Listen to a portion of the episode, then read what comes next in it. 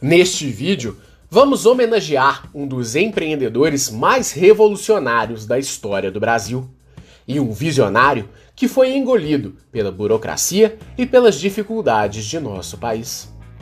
34 anos antes de Elon Musk apresentar seu primeiro modelo Tesla com motor elétrico, João Augusto Conrado do Amaral Gurgel já mostrava ao mundo seu próprio carro elétrico, o Itaipu, o primeiro carro elétrico da América Latina.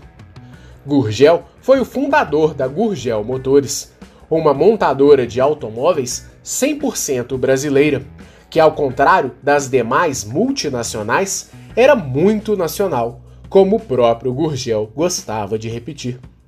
João Gurgel nasceu em 26 de março de 1926 na cidade de Franca, em São Paulo.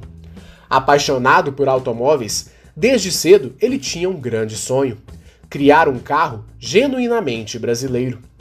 A materialização do sonho começou desde a adolescência, na Escola Politécnica de São Paulo, em que Gurgel apresentou um pequeno veículo de dois cilindros batizado de Tião como trabalho de conclusão do curso. Apesar do projeto ambicioso, Gurgel quase foi reprovado, pois o projeto pedido pela escola era a apresentação de um guindaste. Perdoado pelo professor, Gurgel ouviu um conselho: Carro não se fabrica, Gurgel, se compra. Na faculdade, João se formou como engenheiro mecânico e eletricista e teve a oportunidade de fazer uma pós-graduação nos Estados Unidos. Por lá, ele estudou e pôde trabalhar em empresas automobilísticas de grande porte, como Buick e GMC, empresas do grupo General Motors. Após a experiência no exterior, Gurgel retornou ao Brasil, onde se tornou empresário. Sua primeira empresa foi a Moplast, moldagem de plásticos, criada em 1958 junto a outros sócios. A empresa fornecia materiais plásticos para várias empresas brasileiras.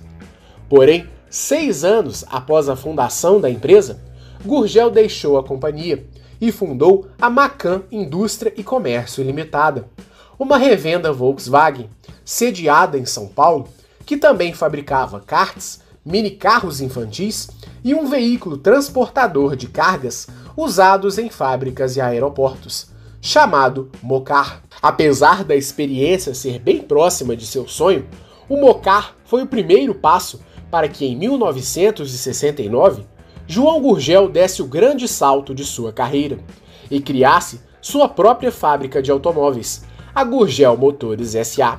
O primeiro modelo da marca foi uma espécie de bug com linhas modernas, chamado Ipanema. O carro utilizava chassi, motor e suspensão Volkswagen. O nome Ipanema, ao contrário do que parecia à primeira vista, era uma homenagem a uma tribo indígena. E os projetos seguintes da empresa também foram batizados com nomes de tribos. Em 1973, a empresa criou seu primeiro carro de passeio, o Chavante, uma espécie de Jeep conhecido também como X10. Com design polêmico, o carro contava com step sobre o capô e um par de pás nas laterais do veículo. A carroceria era feita de fibra de vidro, um material que se tornou uma espécie de marca registrada da empresa. Há relatos de que a escolha do material era importante principalmente para conferir durabilidade e resistência ao veículo. Existem causos de que as pessoas que visitavam a fábrica da Gurgel podiam pegar um taco de beisebol e bater contra a carroceria, atestando a resistência do material e da carroceria dos veículos da marca. O teste era feito antes dos veículos serem pintados. O chassi do veículo também era revolucionário, feito de uma junção de plástico e aço, tecnologia patenteada pela empresa e chamada de Plastil. A junção conferia resistência e uma difícil deformação, dando ao veículo a possibilidade de rodar em qualquer terreno.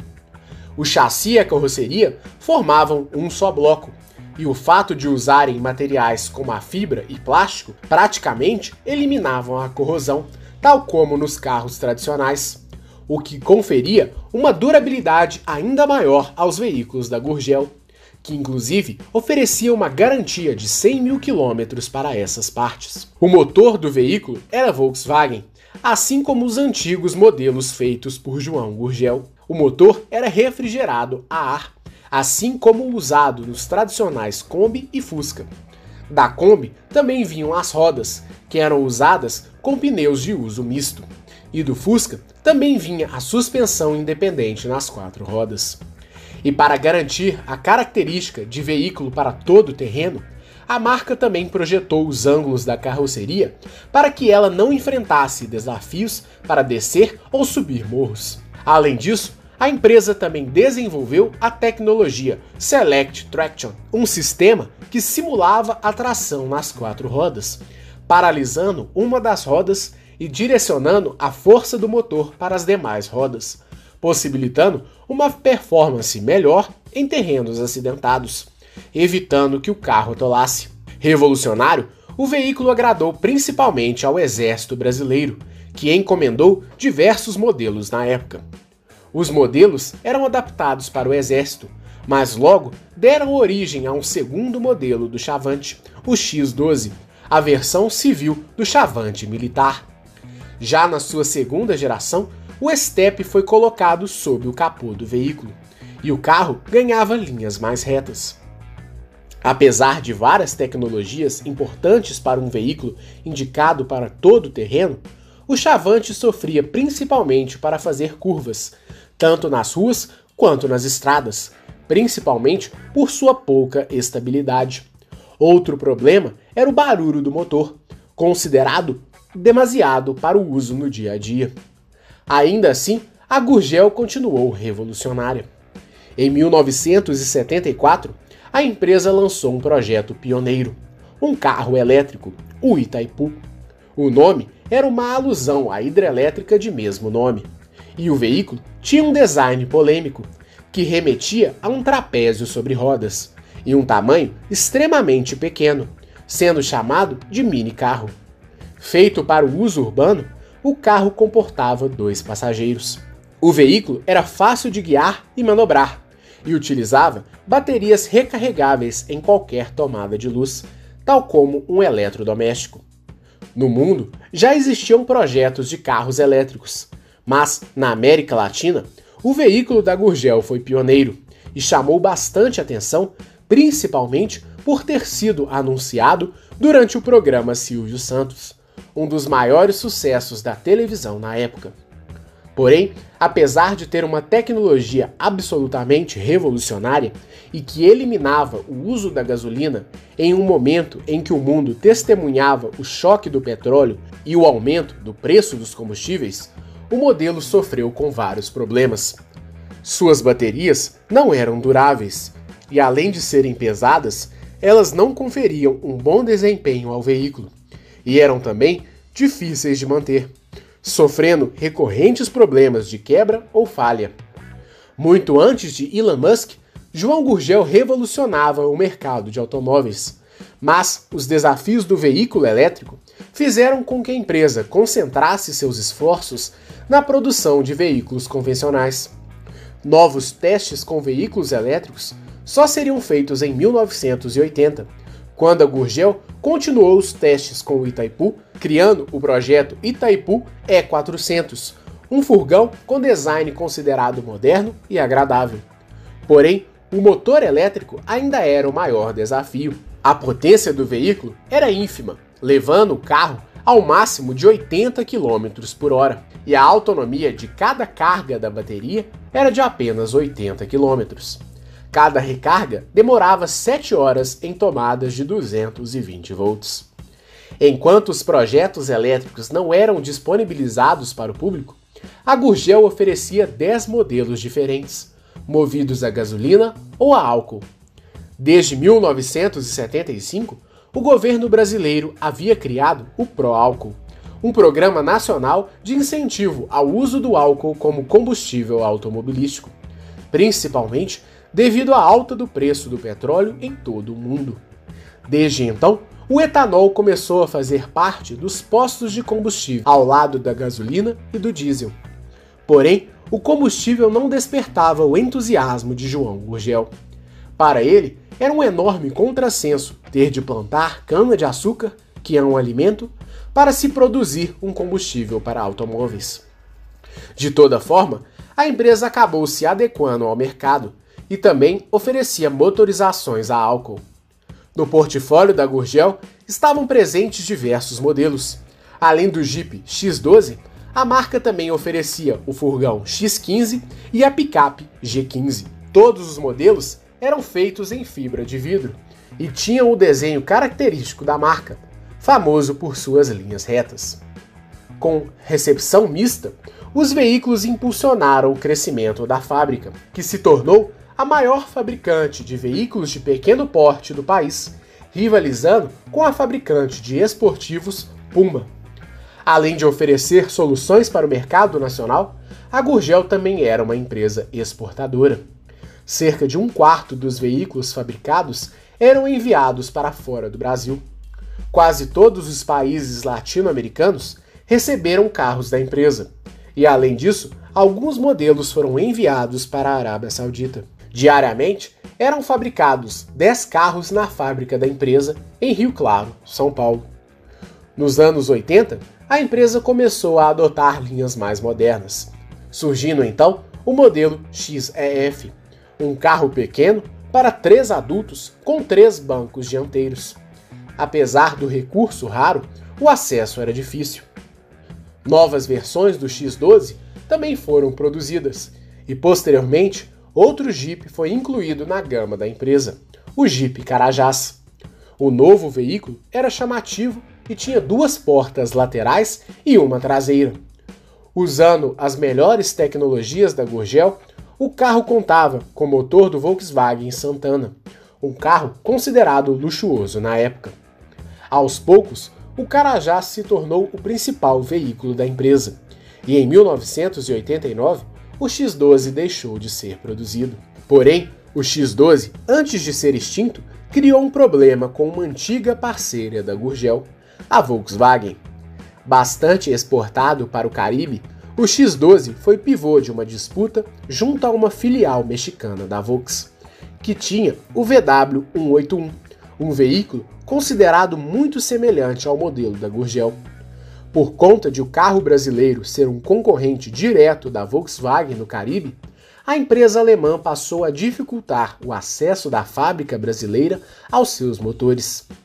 João Gurgel sabia que a VW era uma parceira importante, mas ao mesmo tempo sabia que um dia seria obrigado a produzir seus próprios motores, pelo bem ou pelo mal. Foi com esse pensamento que ele começou a dar início a mais um projeto considerado revolucionário: a criação de um microcarro urbano, econômico e barato. Muito antes da criação dos mini carros como o Smart, ou até mesmo dos atuais subcompactos, a Gurgel criou em 1987 o projeto Sena, Carro Econômico Nacional, que ficou conhecido como Gurgel 280. Um mini carro com motor que poderia ser configurado em versões com 26 ou 32 cavalos de potência. O projeto daria origem também a um projeto de sedã e um conversível.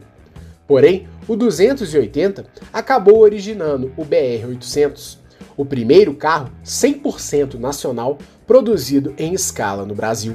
Um mini carro com mecânica feita pela própria Gurgel, um motor feito de alumínio silício, chamado de Enertron. Totalmente desenvolvido pela Gurgel, o motor foi extremamente elogiado por marcas consagradas como Porsche, Volvo e Citroën. Com inspirações na francesa Citroën, o motor também contava com uma tecnologia de ignição exclusiva da Gurgel e atingia 117 km por hora. O minicarro podia transportar quatro passageiros com relativo conforto e transportar 200 kg de carga, tudo isso pesando apenas 650 kg. O BR-800 representava uma espécie de alívio para a empresa Além de ser equipado com um motor criado pela própria Gurgel, o carro ainda contou com o apoio do governo federal, que permitiu que o carrinho tivesse uma alíquota de IPI menor do que a dos demais carros, pagando apenas 5% de IPI, enquanto os demais carros pagavam pelo menos 25%. A ideia era criar um carro que custasse menos de 3 mil dólares na época. Porém, com muito esforço, o veículo foi oferecido ao mercado nacional por 7 mil dólares. Ainda que longe do objetivo inicial, o carro era 30% mais barato do que os outros compactos do mercado nacional, como o Fiat Uno. Lançado em 1988, o BR-800 era vendido somente por meio de uma venda casada. Para adquirir o veículo, os proprietários deveriam comprar conjuntamente um lote de ações da empresa. A publicidade da venda casada era extremamente sedutora. Se Henry Ford o convidasse para ser seu sócio, você não aceitaria? Com esse slogan, foram vendidos cerca de 8 mil pacotes. Cada comprador pagava 7 mil dólares pelo carro e mais 1.500 dólares pelas ações. Apesar da venda casada, o negócio foi promissor. No final de 1989, os compradores tiveram um ágio de 100% sobre as ações. A promoção foi suspensa em 1990 e os carros poderiam ser comprados sem o pacote de ações. Naquele momento, a Gurgel estava pronta para dar seu grande salto definitivo. A empresa nacional se tornaria praticamente independente, ao produzir quase que 100% de seus veículos e ter conseguido se financiar com a venda de ações da empresa junto aos compradores do BR-800. Porém, um golpe duríssimo atingiu a empresa naquele mesmo ano. O governo brasileiro, sob o comando do novo presidente Fernando Collor de Mello, isentou o pagamento de IPI para os carros produzidos no país com motores menores do que mil centímetros cúbicos. Se até então havia uma espécie de acordo entre o governo brasileiro e a Gurgel, a partir dali havia uma espécie de sentença para a empresa. A atitude do governo foi vista como uma traição por João Gurgel. Graças à nova isenção, o BR-800 ficaria um pouco mais barato. Mas em compensação, outros veículos também ficariam, assim como o Fiat Uno, que ganhava a versão Mille, que contava com um motor menor capaz de enquadrar o veículo italiano dentro da isenção fiscal prometida pelo governo. Além disso, foram liberadas as importações no Brasil, trazendo novos modelos e concorrentes internacionais para o mercado automobilístico. Por conta desse cenário, o BR-800 seria praticamente massacrado pela concorrência das multinacionais e principalmente da Fiat. Tentando buscar uma solução para enfrentar a nova realidade, a Gurgel ainda deu à luz a um projeto mais audacioso, o Super Mini, uma espécie de evolução do BR-800. O veículo, considerado muito moderno, media apenas 3 metros e 19 centímetros sendo o menor carro fabricado no país. Com direção leve, o veículo era fácil de estacionar e, devido ao seu pequeno peso e tamanho, o carro era extremamente econômico. Com carroceria de plástico FRP, o carro contava com 100 mil quilômetros de garantia para a carroceria e 30 mil quilômetros de garantia para o motor, algo considerável até hoje. Até 1992, o Super Mini teve cerca de 1.500 unidades vendidas, uma quantidade que mantinha a empresa contra o tempo, buscando se modernizar para enfrentar a concorrência. Nessa corrida por um lugar ao sol, a empresa ainda criou o Moto Machine, um veículo para duas pessoas que compartilhava várias peças com o Super Mini. Porém, o carro teve pouquíssimas unidades produzidas e hoje é considerado uma raridade. O último projeto da Gurgel foi batizado de Delta e seria um carro popular, feito para custar entre 4 e 6 mil dólares. A empresa chegou a adquirir todas as peças para iniciar a produção em escala do veículo, mas a ideia não saiu do papel. Há relatos de que houve uma espécie de acordo entre a Gurgel e o governo do estado do Ceará, na figura do então governador Ciro Gomes, para a criação de uma fábrica da Gurgel no Ceará. A empresa teria feito empréstimos junto ao Banespa e ao Banco do Estado do Ceará para criar a fábrica. Porém, houve um recuo do então governador, que havia prometido apoio e isenções à fábrica de automóveis. Segundo relatos de familiares de Gurgel, devido à negativa do governador, a empresa acabou amargando o prejuízo do empréstimo que havia sido feito para levantar a fábrica, levando-a a uma situação financeira periclitante. Em sua defesa, o ex-governador Ciro Gomes afirma que a Gurgel não havia honrado os pagamentos do empréstimo que havia sido feito anos antes junto ao seu antecessor, o ex-governador Tasso Gerençati, e que a empresa havia feito o pedido de um novo empréstimo ao Banco Estadual, que foi negado por falta de perspectivas de pagamento por parte da empresa. Em junho de 1993, atolada em dívidas, a empresa pediu concordata. Ainda que fosse revolucionária em muitos aspectos, a empresa nacional sucumbiu à concorrência das multinacionais. Tentando um último suspiro, João Gurgel tentou em 1994 um financiamento junto ao governo federal, no valor de 20 milhões de dólares. Porém, devido a um cenário econômico complicado na ocasião, o governo acabou negando o pedido de Gurgel e a fábrica fechou por completo no final daquele ano. O sonho de João Gurgel terminava após mais de 40 mil carros vendidos. E o empresário revolucionário tentou ainda recuperar a empresa durante os anos posteriores, mas não teve sucesso e acabou vivendo seus últimos dias sofrendo do mal de Alzheimer.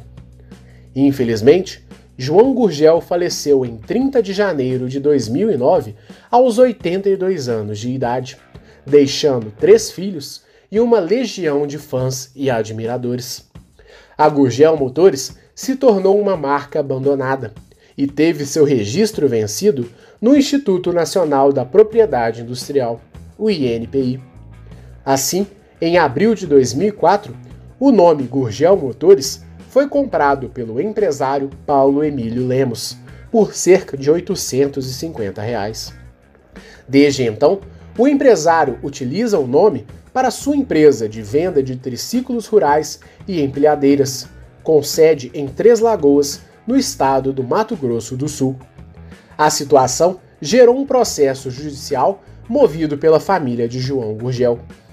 Ainda assim, a Gurgel Motores marcou a história da indústria nacional e será para sempre lembrada por seus entusiastas, por historiadores e por admiradores de um empresário que estava à frente de seu tempo. A trajetória de João Gurgel é mais uma história que merece ser contada em nosso canal e mostra como muitas vezes alguns empreendedores brasileiros de enorme talento não conseguem prosperar em nosso país. A história de Gurgel pode ser conhecida com mais detalhes no livro Gurgel, um brasileiro de fibra, de Leles Caldeira. E esse vídeo foi uma sugestão de nossos inscritos Brás Cubas BR, Paulo Sergion, Eduardo de Oliveira e Vinícius Rodrigues. Lembrando que estamos produzindo diversos conteúdos gratuitos sobre empreendedorismo em nosso canal. E para continuar recebendo o nosso conteúdo, se inscreva em nosso canal e acione o sininho das notificações para receber as nossas atualizações. Esperamos que você tenha gostado. Um grande abraço e até a próxima!